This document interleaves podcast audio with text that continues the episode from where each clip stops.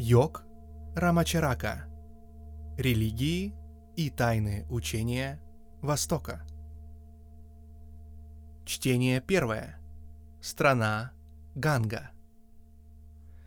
Индия – страна Ганга, родина санскрита, коренного языка мира, мать всех религий и всех философий мира, двадцатое столетие и западный мир приветствует тебя. Из индийских источников вышли все языки мира, на которых люди выражали и выражают свои мысли – в Индии возникли все словесные символы, которые сделали возможным серьезное мышление и выражение глубоких мыслей, недоступных для обыкновенной речи. От мыслителей и учителей Индии пришли к нам коренные идеи, из которых выросли все религии и философские системы – все философские понятия и религиозные истины, которые одушевляли и вдохновляли людей в течение тысячелетий известной нам истории, можно проследить до их источника, берущего свое начало в Индии. Сотни столетий глубокого мышления о тайнах существования служат как бы закваской для мышления всего мира. Это – дрожжи, на которых ставится духовный хлеб. Дрожжи, которые поднимают инертную массу материализма и так изменяют его характер, что он перестает приносить вред человеку, перестает принижать его духовно. История Индии начинается за много столетий до нашего времени – Сами индусы утверждают, что, согласно их записям и преданиям, история охватывает период в 100 столетий, то есть в 10 тысяч лет, и что их народ существовал даже раньше этого времени.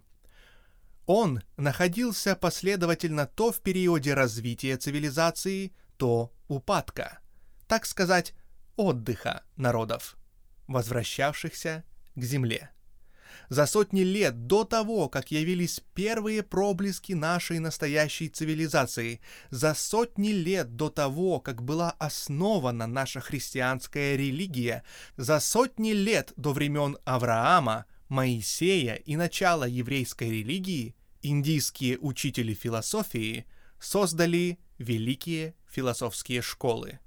Школы эти разделились при их последователях на отдельные учения. Главные направления дошли до нашего времени. Веды и Упанишады были написаны ранее самого древнего известного нам исторического периода и передавались от учителей к ученикам в течение целых тысячелетий. Ранее сфинксов и пирамид Древнего Египта – великие ученые Индии уже сформулировали свои доктрины и основывали свои школы.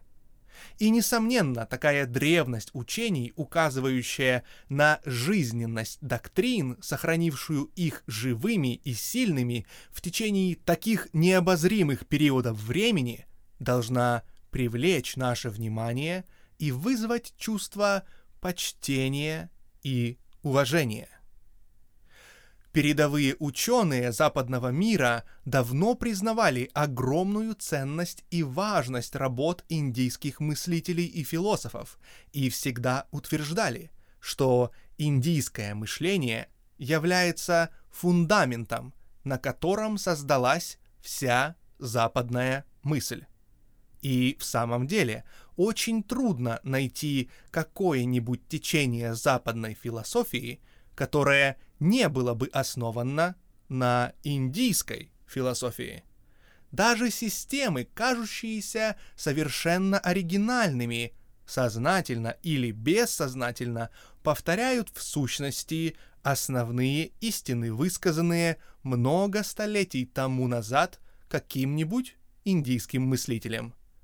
Всевозможные системы философии с их мыслями и размышлениями понятиями, идеями и теориями в свое время были выдвинуты философами Индии много столетий тому назад. Знакомясь с историей индийской философии, невольно поражаешься способности индийского философского ума действовать как тончайшее сито, через которое просеивается огромное количество мыслей. Причем всякая идея, сколько-нибудь важная и интересная мысль, так сказать, отбирается и сохраняется. Таким путем пополнялись старые философские системы или создавались новые. Профессор Макс Мюллер и Пауль Дейсен утверждают как факт, что Индия является источником всей философской мысли, и что в Ведах и Упанишадах можно найти образцы всех философских идей, которые когда-либо после высказывали западные умы. Такое утверждение отнюдь не есть хвастовство индусов, желающих возвысить в глазах иностранцев свою родину.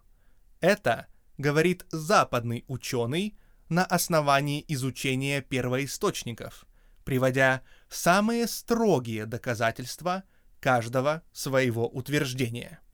Виктор Кузен, французский философ, сказал, когда мы знакомимся с поэтическими и философскими памятниками Востока, особенно Индии, сведения о которых начинают распространяться в Европе, мы открываем там множество истин, настолько глубоких, что в сравнении с ними все достигнутое европейским гением кажется бедным и скудным.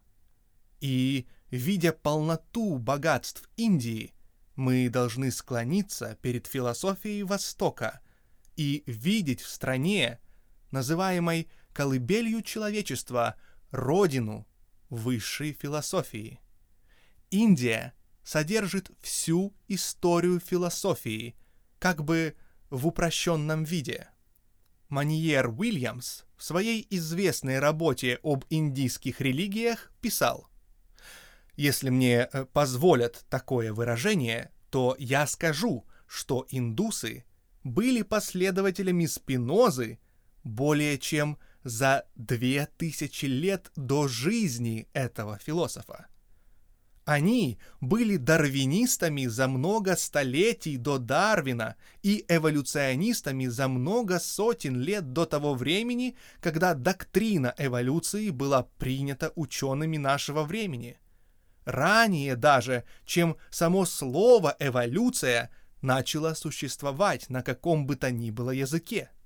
Многие авторы утверждают, что величайший греческий мыслитель и философ Пифагор получил свои знания от индийских учителей во время своего пребывания в Индии – Существуют легенды, которые говорят, что, возвратясь в свою родную страну, он привез с собой ученых индийских философов для того, чтобы греки могли поучиться от них непосредственно. Верно или неверно это предание, во всяком случае несомненно, что жизненность греческой мысли зависит от индийского влияния. Профессор Гопкинс писал, Платон полон положений и идей школы Сангхья, которые он разработал, заимствовав их от Пифагора. Более чем за 600 лет до Рождества Христова все религиозные и философские идеи Пифагора были уже общеизвестны в Индии. Если бы это был один или два факта, то их можно было бы рассматривать как э, случайное совпадение. Но Этих совпадений слишком много, чтобы их можно было объяснить случайностью. Неоплатонизм и христианский гностицизм очень многим обязаны Индии.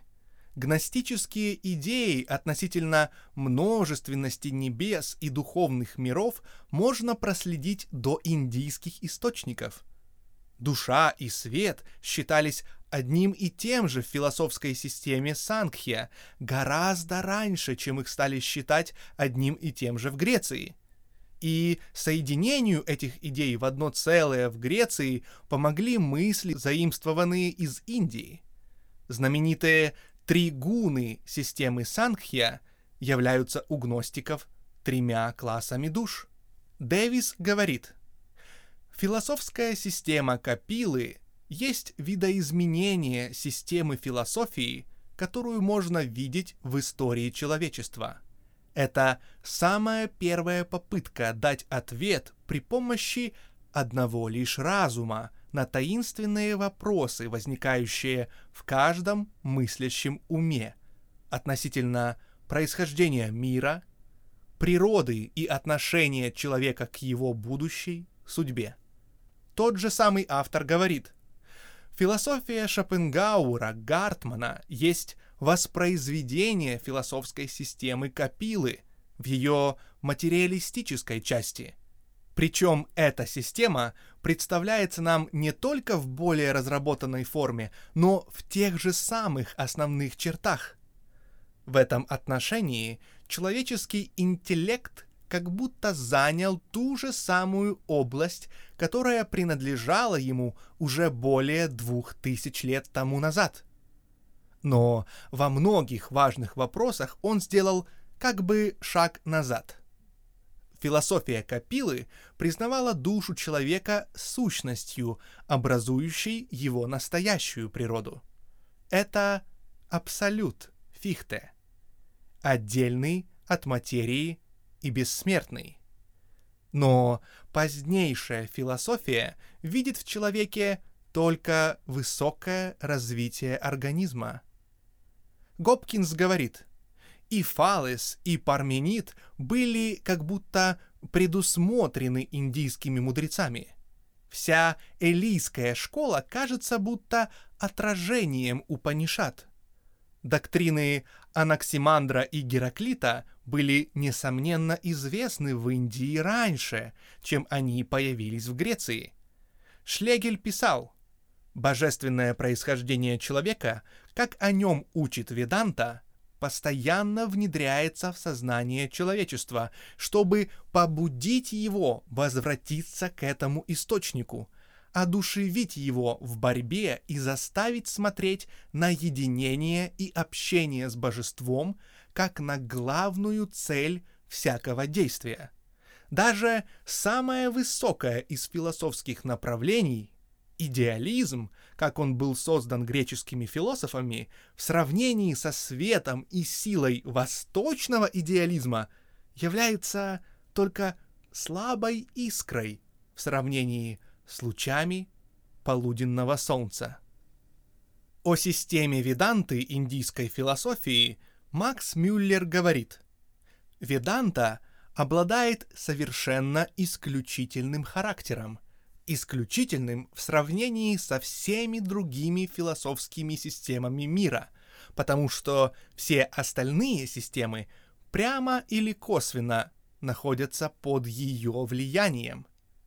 Говоря о философских идеях Веданты, основным тезисом которой является отрицание реальности феноменального мира и утверждение реальности только абсолютного единого, Макс Мюллер говорит, «Никто из наших философов, не исключая Гераклита, Платона, Канта и Гегеля, не решились бы воздвигнуть такую башню – не пугаясь ни грома, ни молнии. Камень ложится на камень в правильной последовательности, и человеку, который рассматривает это здание, делается совершенно ясно, что в начале могло быть только единое, и что это же единое будет в конце. Как бы мы ни назвали его, Атманом или Брахманом. Сэр Уильям Джонс сказал, Невозможно читать Веданту или какие-нибудь хорошо составленные комментарии к ней, не чувствуя совершенно ясно, что Пифагор и Платон заимствовали свои наиболее высокие идеи из того же самого источника, из которого черпали эти идеи индийские философы. Шопенгауэр писал, «Нет ничего более возвышенного и благодетельного для человечества, чем изучение Упанишат. Они были утешением в моей жизни и будут утешением в моей смерти. Пауль Дейсен говорит, Бог, единое начало всего хорошего в нас, не таков, как его рисует Ветхий Завет. Это не существо, противоположное нам и отделенное от нас. Это есть наша божественная сущность. Это и многое другое мы можем узнать из Упанишат, и мы должны изучать их, если хотим дать нашему миропониманию, из какого бы источника оно не исходило, тонкий, заключительный штрих и сделать его полным и согласованным.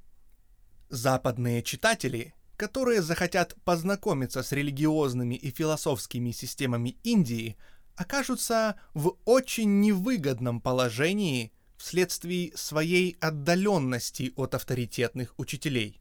Им будет очень мешать их неспособность различать истинное и ложь, подлинное и поддельное, истинное и полуистинное. Они должны приучаться разбираться в огромной литературе, посвященной Индии, можно наполнить целые библиотеки книгами, относящимися к Индии, к ее религиозным и философским системам. Очень много сочинений западных авторов написаны только после поверхностного знакомства с предметом. Тут начинающий знакомится с такими книгами, в которых он не будет в состоянии примирить встречающиеся в них противоречивые утверждения. Он увидит, что различные авторитеты абсолютно противоречат один другому, и он не будет в состоянии решить, какой же из этих источников, из которых он собирается черпать сведения, более надежен и верен. Этому совершенно нечего удивляться, если мы вспомним, что большинство западных авторов, писавших об Индии, получили свои сведения не из авторитетных источников, а собирали их со всех сторон, причем сами не обладали способностью отличать подлинные идеи от поддельных. Это последнее особенно трудно, потому что самые мысли Востока необыкновенно далеки и чужды для западного ума, получившего совсем другую умственную, религиозную и философскую подготовку. Правда, существует на Западе очень много хороших работ об Индии, но они теряются в огромном количестве совершенно пустых сочинений, полных заблуждений, предрассудков и предубеждений. Для человека, который хочет действительно сознательно и разумно писать об индийской философии или религии – необходимо выработать в себе симпатию к индийской душе. Нет надобности верить во все, во что верят в Индии, и принимать все религиозные формы. Нет даже необходимости становиться последователем индийской философии. Нужно просто обладать умом, симпатизирующим основным идеям и основным духовным принципом индийской философии. В сущности, это необходимо по отношению к учению и верованию всех народов. Представьте себе китайца, незнакомого с Западом и не симпатизирующему Западу, пытающегося дать правильный очерк западных верований и философских систем и прочее – на основе разнообразных и противоречивых источников. И тогда вы поймете, какие трудности стоят на пути западного писателя, который захочет писать об индийских философских системах. Без преувеличения можно сказать, что перед китайцем стояла бы более легкая задача, потому что значительная часть западных мыслей нашла свое выражение в книгах и легко поддается извлечению из них. Что же касается индийской философии, то очень многие идеи ее существовали и существуют только в форме словесных учений или преданий, передающихся из уст в уста. и из намеков, которые нужно читать между строками написанных книг. Для человека, который действительно хочет глубоко писать об индийской мысли, необходимо обладать не только всеми возможными источниками сведений, но также и инстинктом, который помогал бы ему различать авторитетных ученых от неавторитетных, от тех, учения которых содержат в себе только полуистину. Главное, он должен обладать индийским духом. То есть он должен быть способен видеть многие вещи так, как их видит индус. И только тогда он будет в состоянии находить те великие духовные мысли, которые заключены в различных словах, символах и изречениях, и которые помогают нам проникнуть в самое сердце внутренних учений. Это и есть тот ключ, который отпирает двери храма.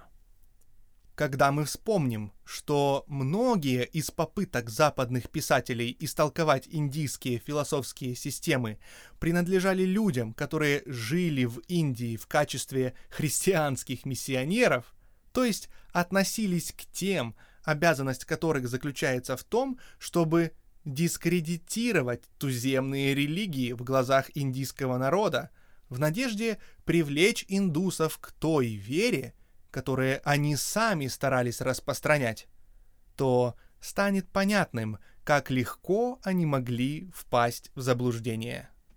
Как бы они ни были искренни и честны, и как бы они ни старались исполнить свою задачу лучше, они непременно вынуждены были придавать излагаемым теориям окраску своей собственной точки зрения, присущей их профессии.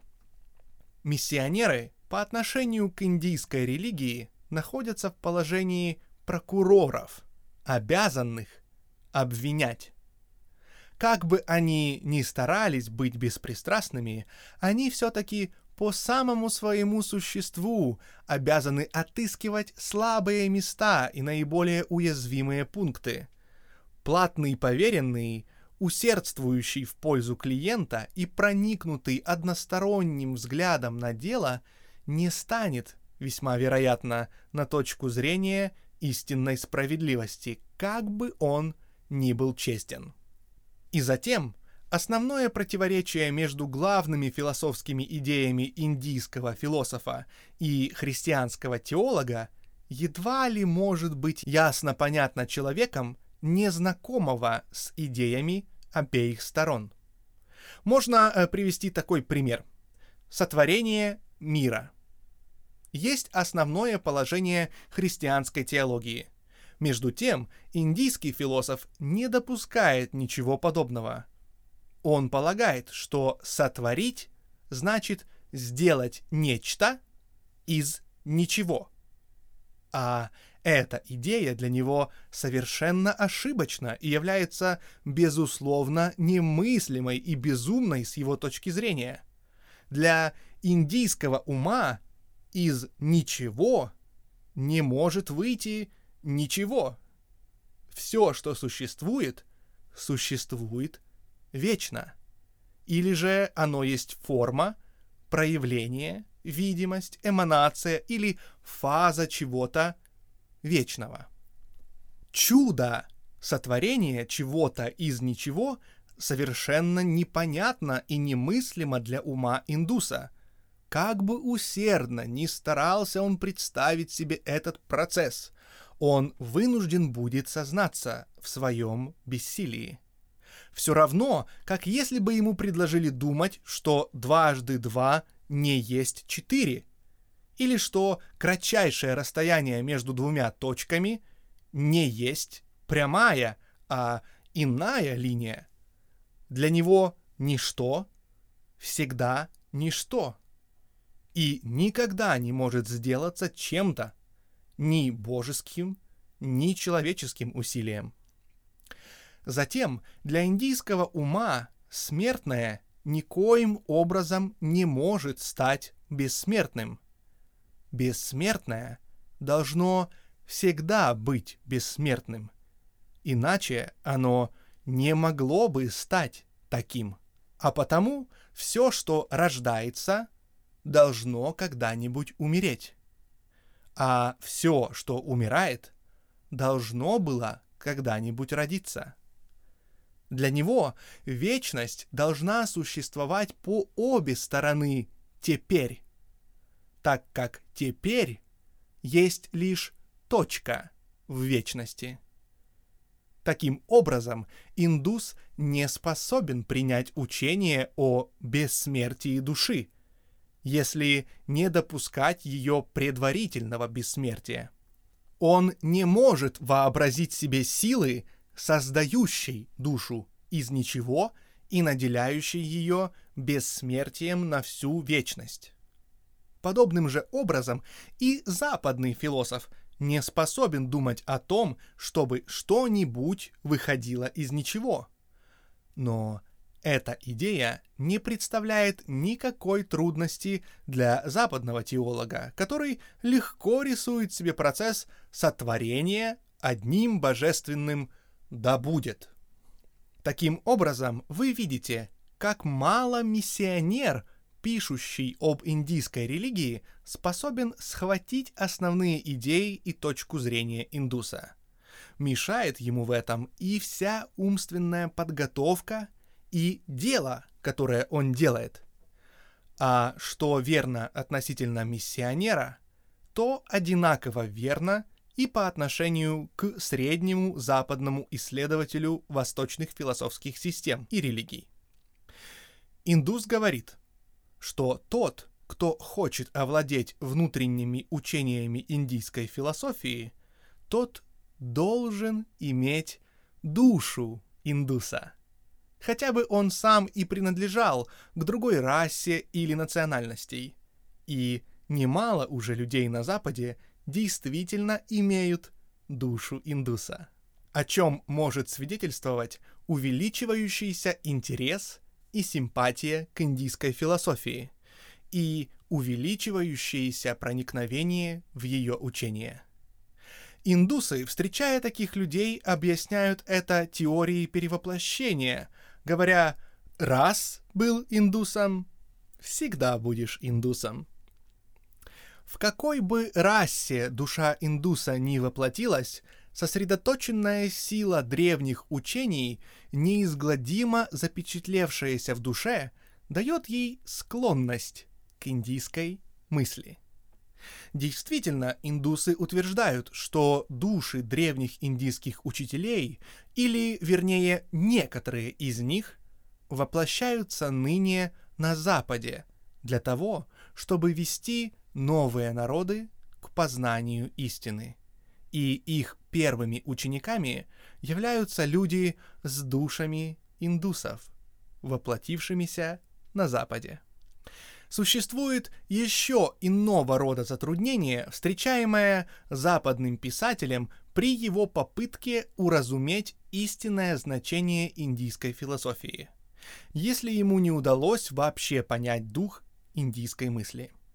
Мы здесь говорим о внутренних учениях которые имеются во всех восточных системах.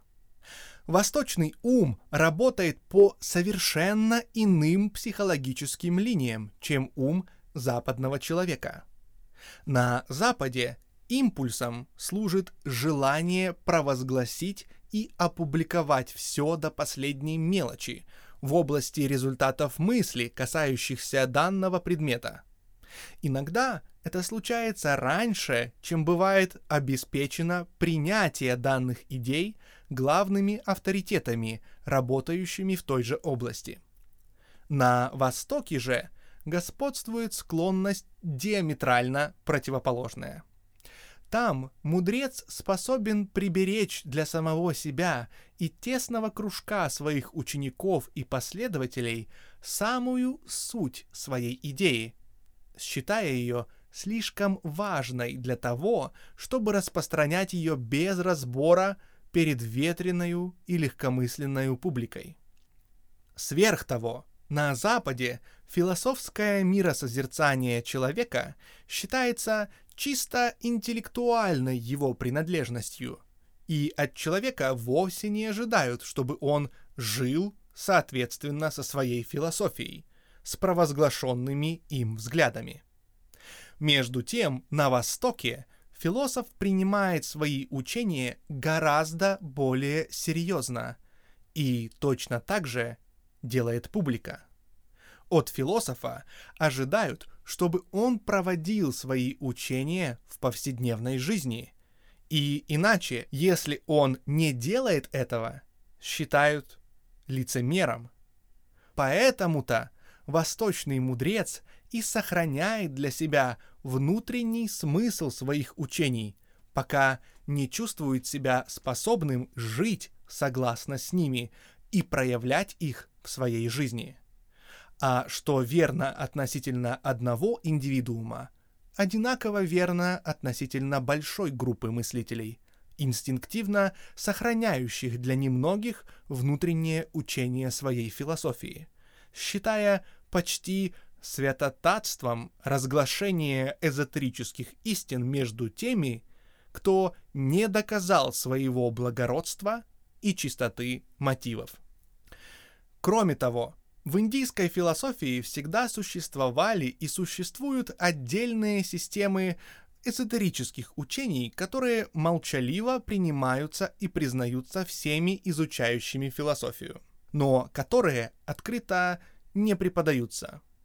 Слово «эзотерический» следует понимать в несколько другом значении, чем оно присуще в современной культуре. Эти основные истины глубоко запечатлены в сознании индуса и усваиваются им почти с молоком матери. Английский же исследователь, не находя в книгах ясного и обстоятельного изложения этих основных истин, склонен игнорировать их, а следовательно не способен и понять надлежащий смысл известных второстепенных истин и идей, вытекающих из этих основных концепций.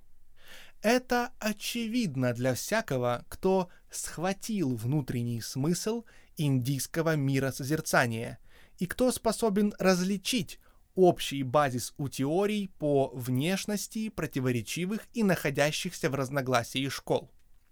И даже читая статьи и книги, написанные западными писателями, представляющими различные школы как нечто диаметрально противоположное друг другу и не имеющие никакого общего базиса и почвы для взаимного соглашения, он и здесь не будет введен в заблуждение. Истина заключается в том, что все разнообразные индийские миросозерцания и религии представляют лишь различные ответвления из одного общего ствола и корня. Человек, который открывает коренную мысль, затем уже способен проследить все тонкие различия толкований и доктрин и примирить для себя их разницу – рассматривая их с точки зрения их общего происхождения. Тогда как западный читатель, который не способен различить общий ствол и корень всей системы индийской философии, запутывается в массе противоречий, в которых для него не видно соотношения и гармонии. В этой книге мы надеемся изложить предмет таким образом, чтобы читатель мог видеть эти общие ствол и корень, а затем, чтобы он мог проследить расходящиеся ветви от точки видимого их расхождения до самых концов. Или наоборот, чтобы он был в состоянии следовать назад по пройденному мыслью пути от крайней его точки до точки, где этот путь отделяется от общего ствола. Если вышеустановленные положения касательно затруднительности правильного понимания и истолкования индийской философии правильны, то что следует сказать о попытке западного ума понять и истолковать индийские религиозные системы во всех их разветвлениях, наименованиях и подразделениях, вплоть до самого тонкого, едва заметного различия. Для среднего западного ума индийские религии есть нечто чрезвычайно запутанное, беспорядочное, по видимости построено на неустойчивом фундаменте и страдающее отсутствием связанности и разумного общего основания. Западный ум, с одной стороны, встречается с высшими духовными учениями и самой утонченной, мудрой философией, унаследованной от величайших умов Древней Индии, а с другой стороны наблюдает грубейшее суеверие и легковерие, сопутствуемые нелепейшими формами обрядовой бессмыслицы и деятельностью жадного и тиранического класса жрецов и священников. С одной стороны, он видит самые высшие духовные концепции и самую суровую аскетическую жизнь.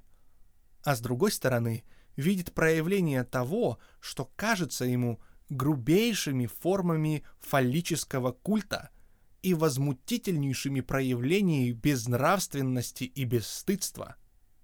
Могут ли подобные вещи иметь общее происхождение?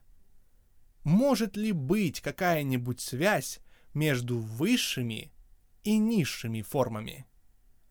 Исследователь забывает, что в истории всех религий наблюдались крайности и противоречия, но обыкновенно они отделяются целыми периодами во времени и целыми эрами в мысли, тогда как в Индии они существуют одновременно и почти рядом.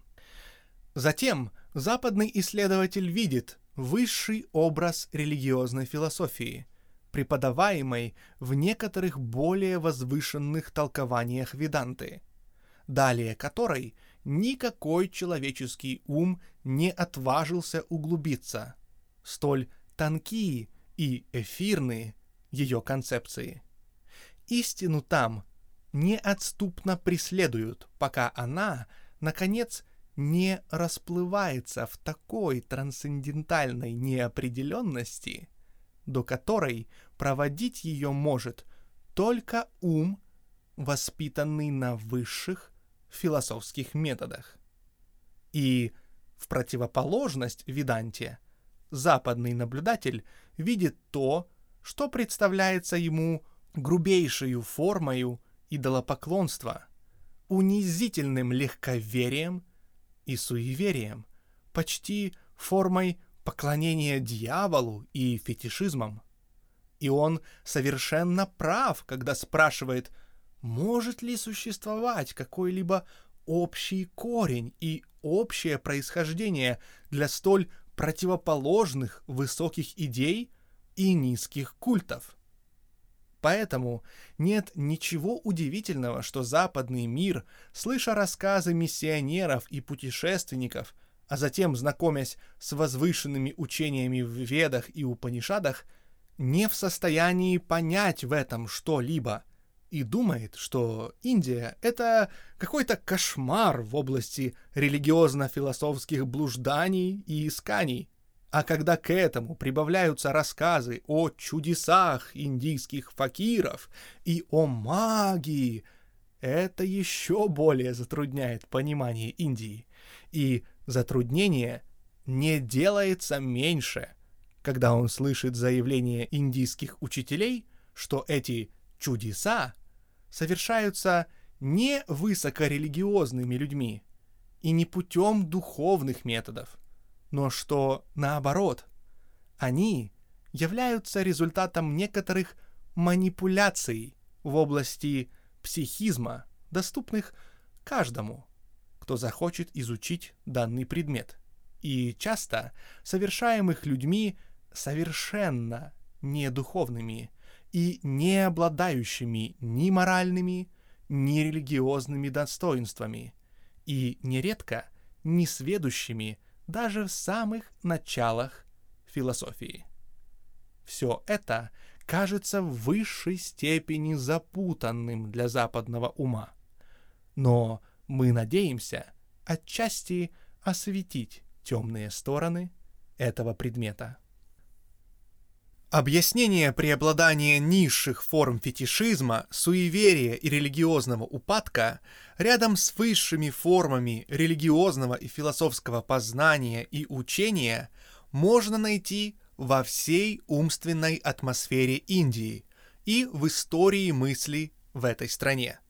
Нужно помнить, что в течение бесчисленных столетий ум индуса отдавал себя исключительно исследованию другой стороны жизни с такой степенью напряженности и интенсивности, что это не может даже вообразить себе западный ум. В то время как современные страны Запада в лице энергичных пионеров разнообразной деятельности подвигались вперед и достигали материального благосостояния и прогресса, Индия покоилась недвижимо, предаваясь мечтам о том, что скрывается за этим материальным миром и что лежит ниже и выше физического существования. Для индийского ума физический и материальный мир есть более или менее иллюзия, так как он исчезает почти в момент своего образования. И таким образом есть явление как бы одного момента, тогда как духовный мир есть мир реальный, к которому поэтому ум человека может быть обращен самым естественным образом. Имейте в виду, что мы просто указываем на факт и на существующие условия, чтобы вы могли понять их, а совсем не настаиваем на истинности приведенной идеи, потому что, говоря откровенно, мы считаем общее направление индийского ума настолько же односторонним, как и направление западного ума. Первый, то есть индийский ум, поглощен стороной «я есмь» и забывает о стороне «я делаю». Второй, то есть западный ум, целиком зависит от стороны «я делаю» и почти совершенно забывает о стороне «я есмь». Один рассматривает бытие и забывает о действии, другой рассматривает действие как главную вещь и забывает жизненную важность существования «я». Для западного мира физическое является доминирующей фазой. Для Востока главенство принадлежит метафизическому – Мыслящие люди Востока и Запада одинаково ясно видят, что в будущем наиболее яркие результаты прогресса должны получиться от соединения методов двух цивилизаций.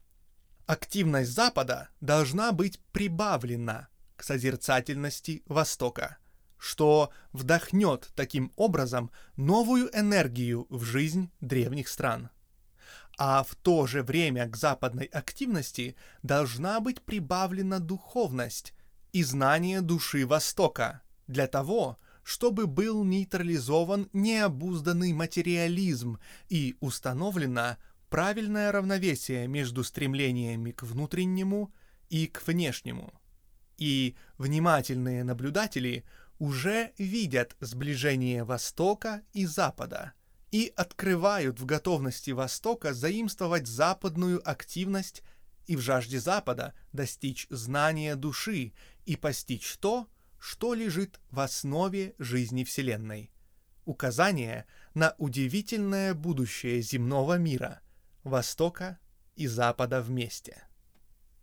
Народы Индии отделены лишь тонкою завесою от другой стороны жизни – Каждый, кто поселился в Индии и кто позволяет себе почувствовать ток мысли и жизни, проявляющиеся там, скоро заметит и поймет, что существует огромная психологическая разница между древней страной Ганга и западным миром.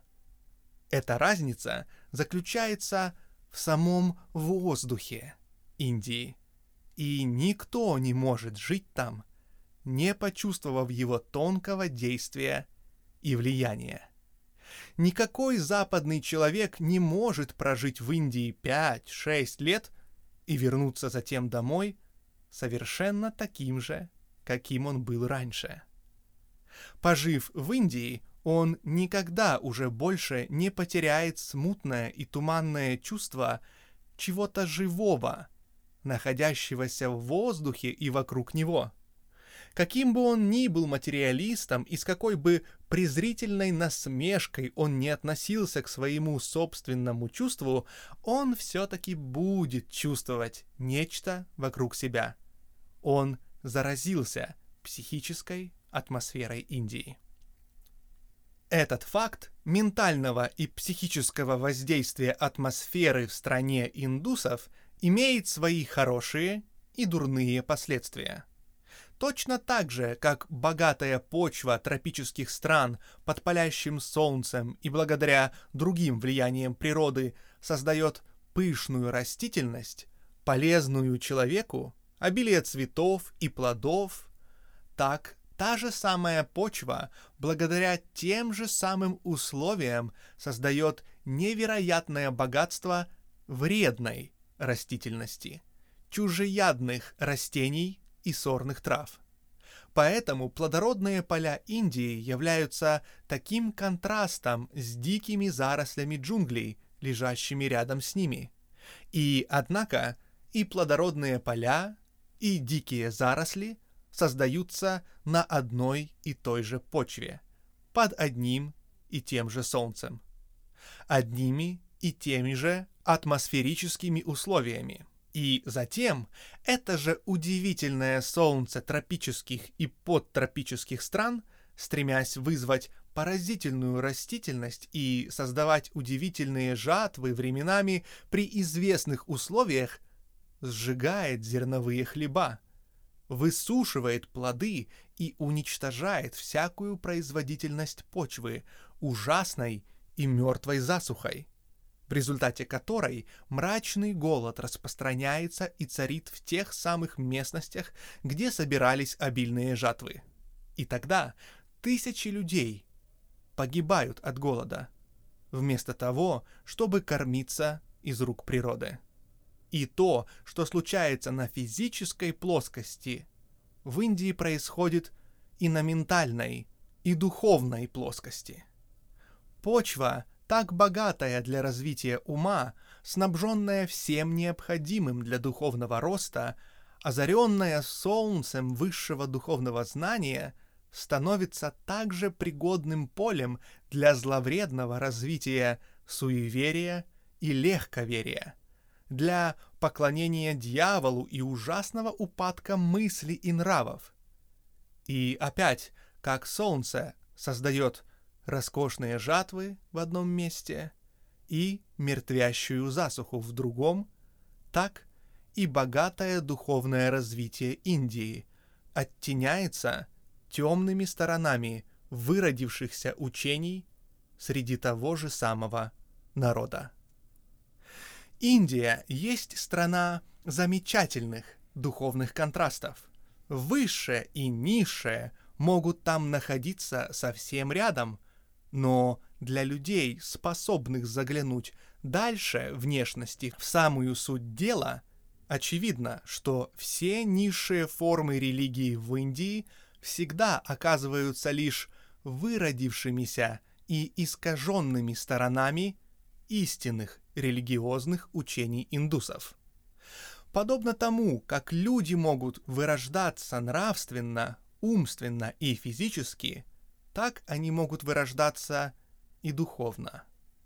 В западных центрах цивилизации встречаются иногда люди-чудовища, совершающие деяния более дикие, чем те, на какие способны самые невежественные дикари – попадаются там и люди определенного интеллекта, оказывающиеся виновными в деяниях, на какие и лютый зверь не способен. Подобным же образом находим и в Индии такие низшие, невежественные классы народа, которые так далеко отпали от возвышенных духовных учений их расы, что по всей духовности они ниже невежественных дикарей, не имеющих никакой религии. Чем больше высота, тем ужаснее падение. Чем дальше размах маятника в одну сторону, тем дальше его размах и в другую. Законы природы, проявляющиеся в физической плоскости, подобным же образом действуют и в умственной, и в духовной плоскостях. Быть может, когда вы прочтете эту книгу, вы будете в состоянии понять истинное и ложное и относительно религий Индии. Тогда вы убедитесь, что в то время, как ее философия достигает высочайших вершин человеческого знания, известные формы религии Индии пребывают сравнительно в самых низких и мрачных пропастях, лишенные солнечного света и живительного влияния высот мысли.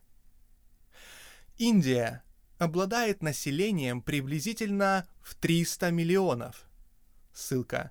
Сейчас население Индии превышает миллиард человек которое распределено на громадной густонаселенной территории.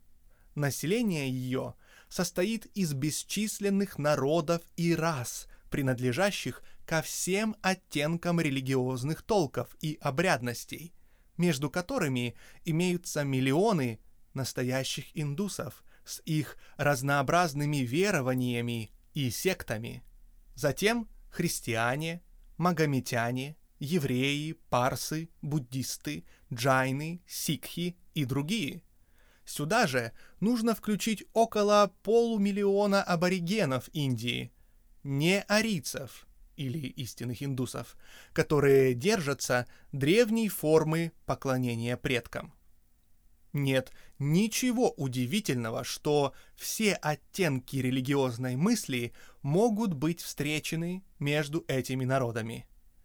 Точно так же и в Европе, и в Америке можно найти все формы, степени и оттенки религиозных верований от самого высшего до самого низшего. И рядом с наиболее высоким проявлением религиозной мысли встретить самые суеверные формы, от религиозных идей Эмерсона до каких-нибудь суеверий американского негра, мало поднявшегося над уровнем своих африканских предков. Как немногие из европейцев или американцев различных классов, которых мы можем встретить на улице больших городов, способные действительно понимать творение великих умов своих стран, хотя бы того же Эмерсона. Как на Востоке, так и на Западе закон везде одинаков. Людям, которые спросят, почему при всей высоте концепции индийской философии массы народов Индии не способны подняться на этот высокий уровень? Мы ответим, по той же самой причине, по которой высокие учения западных философов не достигают народных масс западного мира. Причина одна и та же – и не зависит от различий стран и народов. Во всех странах есть и развитые души, и менее развитые, и такие, которые еще стоят очень низко в своем развитии. Человек с широким взглядом на жизнь, охватывающим весь мир, не может держаться узких, провинциальных взглядов, объясняющих все разницей между народами. Он видит везде, в действии, одни и те же всеобщие законы человеческой природы, проявляющиеся под покровом местных черт и особенностей, но всегда одинаковые и неизменные. Местные характерные черты и особенности индусов, которые их больше всего отличают от западных народов, обуславливаются фактом, недавно упомянутым, а именно В Индии завеса между видимым и невидимым гораздо тоньше, чем в западных странах. В Индии, так сказать, кора между поверхностью феноменальной жизни и великой скрытой под нею жизнью, жизнью нуминальной, действительно очень тонка, и чувствительная душа может ощущать биение этой скрытой жизни, удары ее сердца и различные токи ее бытия. Признав это, мы поймем, что в то время, как развитая душа входит в близкое соприкосновение с внутренней жизнью Вселенной и способна подняться на высшую плоскость, душа, сильно отставшая на пути духовного достижения, не обладает ни достаточным интеллектом, ни способностью распознавания, которые она могла бы применить к нахождению скрытых сил. Тем не менее, эта душа сознает существование скрытой жизни и способна развиваться по низшим психическим линиям, вместо того, чтобы идти по высоким духовным линиям, и, соответственно, этому она склоняется, к суеверию, легковерию и низшим духовным идеалам, вместо того, чтобы восходить вверх. Плевелы растут в тропическом климате так же хорошо, как и фрукты и цветы. Мы надеемся, что это легкое объяснение поможет вам понять предмет лучше, чем вы понимали его до сих пор.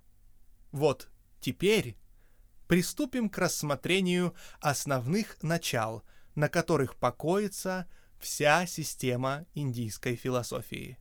А затем перейдем к исследованию толкований и учений каждой системы, школы, культа и секты в отдельности этой страны, столь богатой и обильной мыслями о вещах, лежащих за завесою.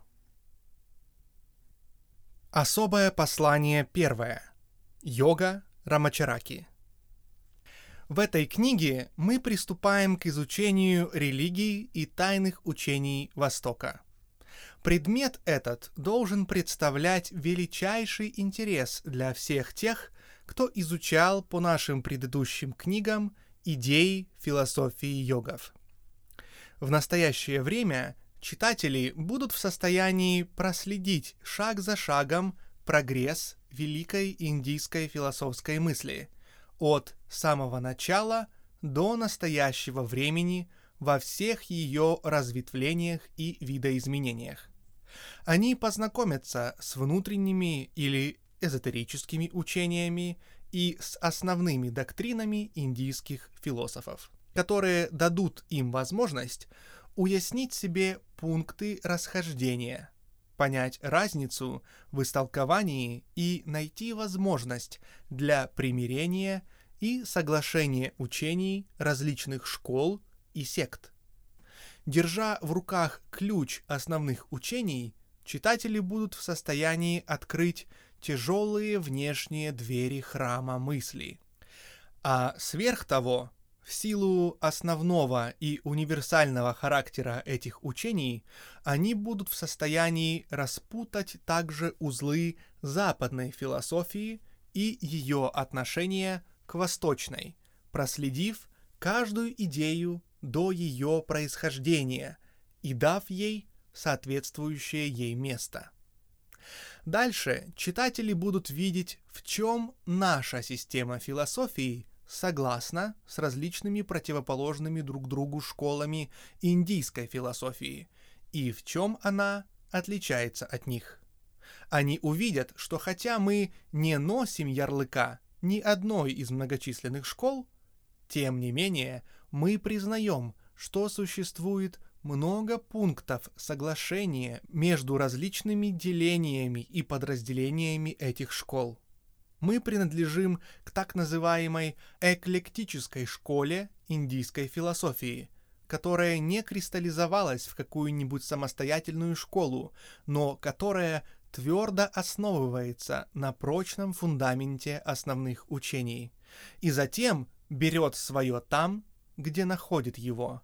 Изучая всех индийских учителей за пятитысячный период времени, эклектическая школа означает «избирающая», то есть выбирающая свои положения из разных источников, систем и такое прочее. Эклектизм — это полная противоположность догматизму и сектанству. Во многих пунктах мы вполне сходимся с монистической школой Веданты, и подобным же образом мы во многом сходимся со школой Сангхья. Несколько идей у нас есть общих со школой йога Патанджали, а также много общего с буддизмом но одновременно с этим мы исключаем много пунктов, принижаемых каждой из этих школ. Притом мы воспользовались тем великим, чрезвычайно важным для нас собранием независимых мыслей вне регулированных индийских систем, собранием, которого придерживались независимые мыслители, учителя и философы Индии и других стран Востока. Кроме того, мы черпали свободно и из других источников восточного оккультного учения. Кто не ознакомлен с историей индийской философии, тот, пожалуй, скажет, что эклектическая система индийской философии есть новая вещь, продукт современных тенденций и что поэтому не обладает престижем и авторитетом древности. В ответ на это мы приведем следующие слова профессора Рихарда Гарбе, хорошо известного немецкого авторитета по истории философии в Индии. Профессор Гарбе говорит, в первом столетии христианской эры возникло в Индии эклектическое движение, которое главным образом сосредоточилось на комбинировании теории Санхья, йоги и веданты – такое движение не школа или система, заметьте, а движение, которое существовало в течение двух тысячелетий и которое вызвало за это время не одно самостоятельное течение философской мысли, не может быть названо новым, но имеет право претендовать на надлежащее место в индийской философии. А теперь Приступая к нашему исследованию, отложим в сторону всякие предубеждения и предвзятые понятия и внимательно рассмотрим, обсудим и взвесим учения и задачи этих разных систем, испытывая каждую из них на пробном камне основных начал, которые будут изложены.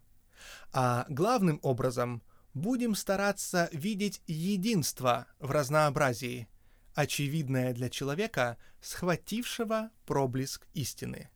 Будем размышлять об идее, что истина универсальна, и что ни один человек и никакое общество или группа людей не могут, не могли и не будут в состоянии монополизировать истину. Истина есть во всех учениях, но ни одно из них не заключает в себе всей истины. Таким образом, видя истину во всем и все в истине, постараемся отбросить всякие предрассудки, суеверия и ханжество, и постараемся видеть отражение солнца истины в земных водах догмы, доктрины, веры, секты, школы и системы. Но всегда будем помнить, что сама истина бесконечно выше этих отражений. И, размышляя таким образом, постараемся запечатлеть в своих умах слова многотысячелетней Ригведы, которая говорит «Истина одна».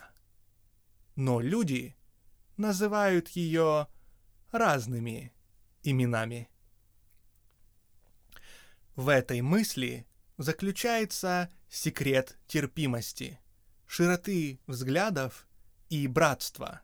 При отсутствии этой мысли появляются нетерпимость, узость, ханжество, сектанство, догматизм, преследование, вражда, ненависть и разъединение. Существует лишь одна истина. Знать вполне эту истину во всей ее целости — это значит быть этой истиной. Обрывки и проблески истины, которые мы встречаем в человеческих догмах, верованиях и замкнутых системах, являются только отражениями Солнца истины, находящегося высоко в небе, но отражающегося на земле в лужах воды. Помните это и ищите Солнца. Но и отражения должны изучаться – хотя бы только для того, чтобы вы могли отличать истину от ее отражения. Таково учение мудрых.